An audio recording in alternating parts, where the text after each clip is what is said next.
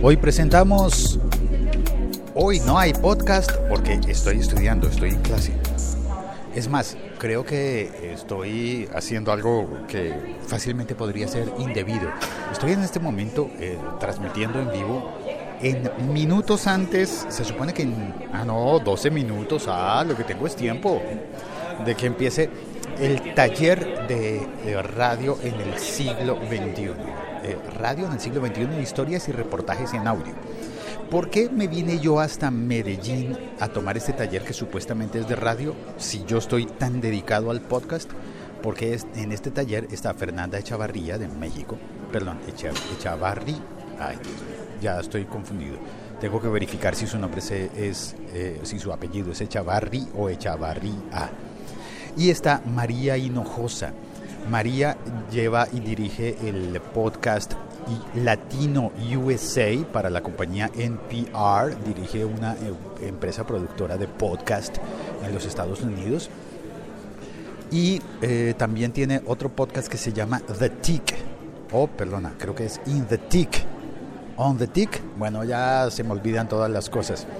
Em, produce entonces podcast para NPR, para NPR en los Estados Unidos y tiene su propia productora de podcast. Así que aquí dice Echavarri, sí, está bien escrito. Fernanda Echavarri y María Hinojosa. Ellas están en el, en el taller, eh, dictan este taller en el Festival Gabo, el festival de la Fundación Nuevo Periodismo Internacional. Festival Gabo se llama porque pues fue hecho por, fue fundado, la fundación eh, es la de Gabriel García Márquez él fue su creador, el de la fundación. Y la fundación, ahora, en ausencia y en memoria de Gabriel García Márquez, la fundación, a pesar de que tiene sede en Cartagena de Indias, en Colombia, ha organizado esta entrega de los, premios eh, Gabo, premios de periodismo, y este festival que cada día está más grande, bueno, cada año está más grande para ser más exacto. Y este festival que se hace en Medellín, en Antioquia, Colombia. Así que heme aquí hablando en directo. Hola, eh, llegan los compañeros de pupitre. Eh, aquí en el Jardín Botánico de Medellín, justo al lado del Orquideorama. Nos tocó el Salón Humboldt, en memoria de Alexander von Humboldt. Y en este salón eh, estamos en, a ver, déjame ver, 1, 2, 3, 4, 5, 6, 7, 8, 9, 10 mesas o sea, 30 mesas por dos eh, puestos en cada mesa. Somos 60 personas, asistiremos a este taller que es cerrado.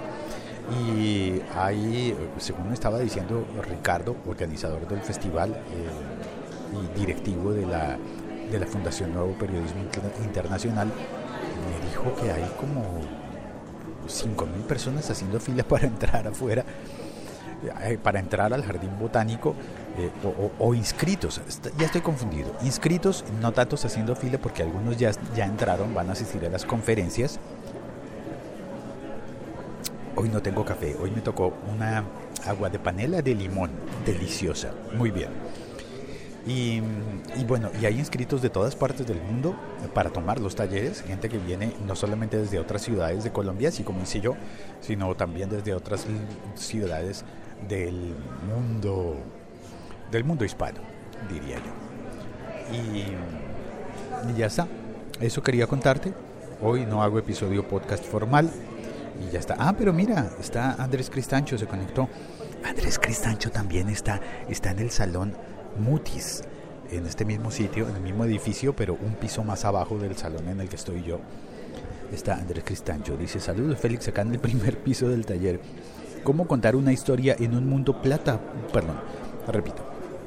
El taller en el que está Andrés, que es abajo, en el piso de abajo, se llama Cómo contar una historia en un mundo multiplataforma y multiformato con Borja Echevarría y Selimar Colón. Espero poder reunirme más tarde con Andrés e intercambiar, intercambiar apuntes. Que me cuente qué aprendió él y yo le contaré qué aprendí yo en este taller. También se conectó Steven Pineda. Buen día. Eh, buen día, Stevens. Muchas gracias. Eh, y ya está.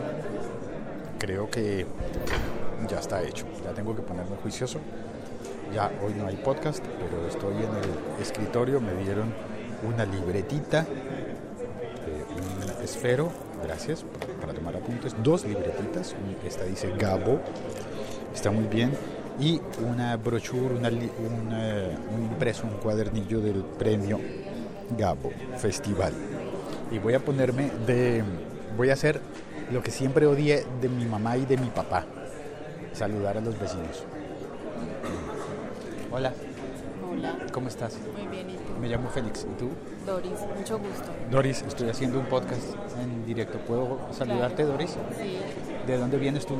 Eh, yo soy de acá de Medellín. ¿Tú eres de Medellín? Sí. ¿Y a qué te dedicas normalmente cuando no hay Festival Gabo en Medellín? Ay, cuando no hay Festival Gabo en Medellín, soy docente universitaria, hago radio, eh, participo también en un proyecto de la administración municipal con población LGBT. Ya. ¿Y ya? ¿Y en qué universidad clases? cosas. En la Universidad de Antioquia, aquí cerca. Ay, aquí al, aquí al lado, la Sí, universidad aquí queda- al lado. Queda, queda muy cerca. Sí. ¿Y qué clase das tú? Pues mira, yo soy docente en la Facultad de Derecho y Ciencias Políticas. Uy, suena serio. No. No, y sí.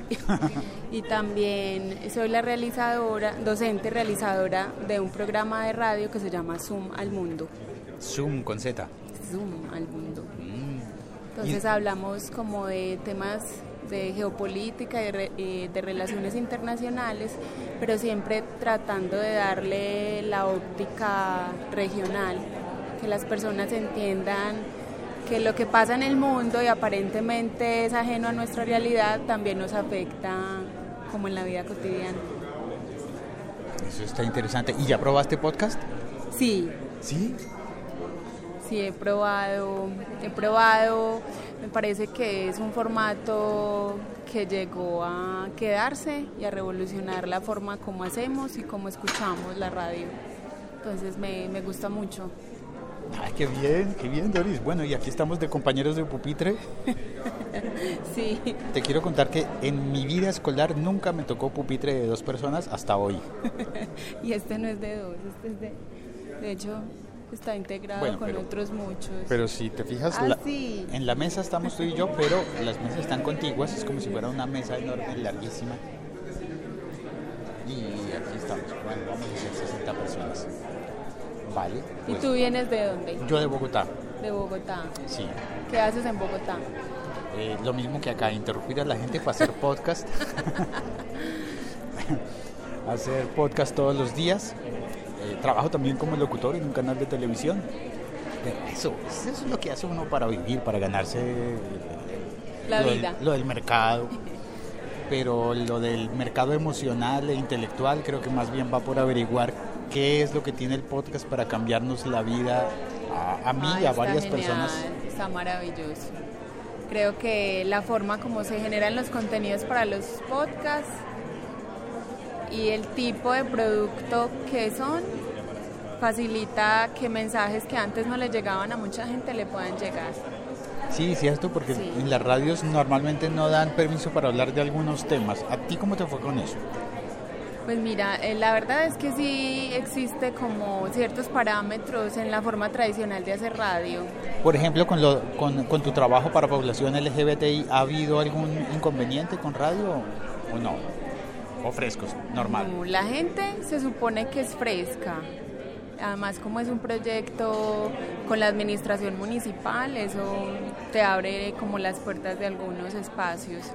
Pero yo sí tuve, he tenido alguna suerte de censura con temas de política, ¿En serio? con el enfoque de ciertos temas de política.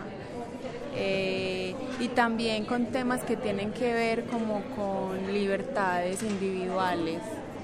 Desafortunadamente somos una sociedad conservadora. Ya me dio poco Pero creo también Cuéntame, que se subestima, se subestima la capacidad de, de las audiencias y, y les damos como características o les atribuimos posibles conductas que no necesariamente tienen que...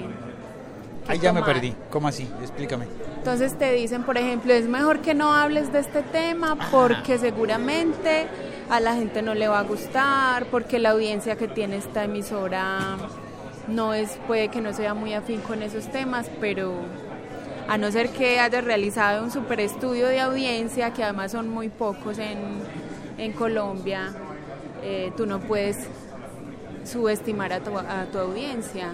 Creo que en la medida que des buenos contenidos, inclusive temas que, que le pregunten cosas a la gente, que la pongan a pensar, que cuestionen sus formas de pensamiento, que de alguna manera puedan sacarlas de su zona de confort, ya estás haciendo algo bueno Sí, a veces me pongo a pensar que no es que al público le va a molestar, sino que al dueño del espacio, al dueño de la emisora le va a molestar. Ah, ¿Tú estás saludando amigos?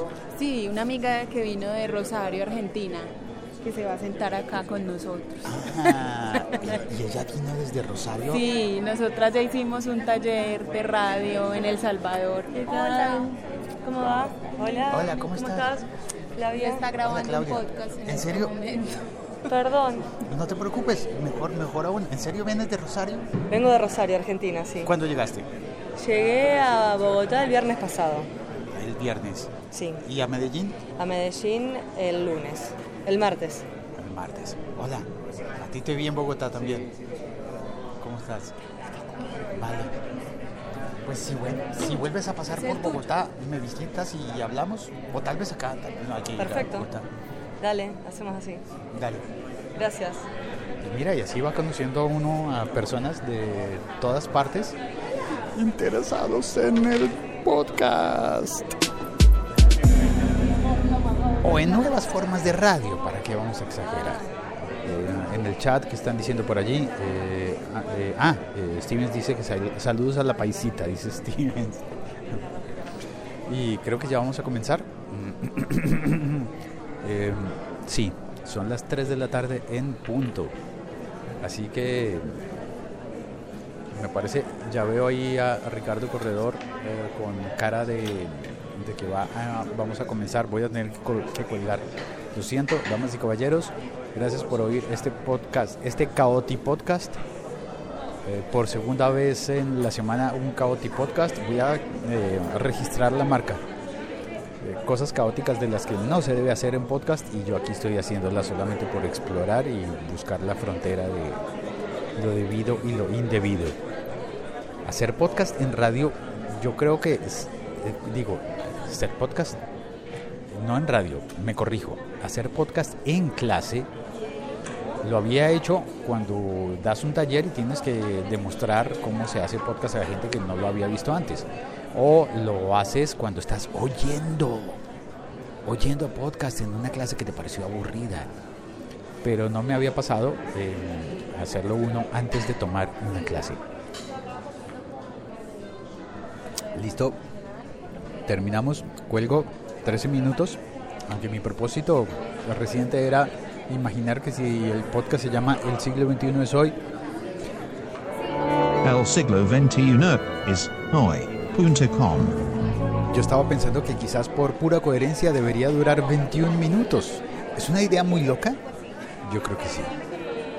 Más bien me despido ya y eh, ay, creo que perdí la cortinilla de despedirme. Bueno, pongamos la cumbia para despedirme. Chao, cuelgo.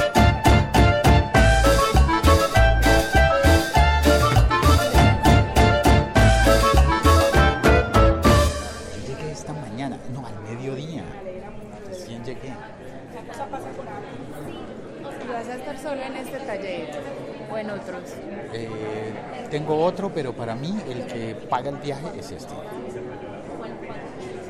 Chao, cuelgo.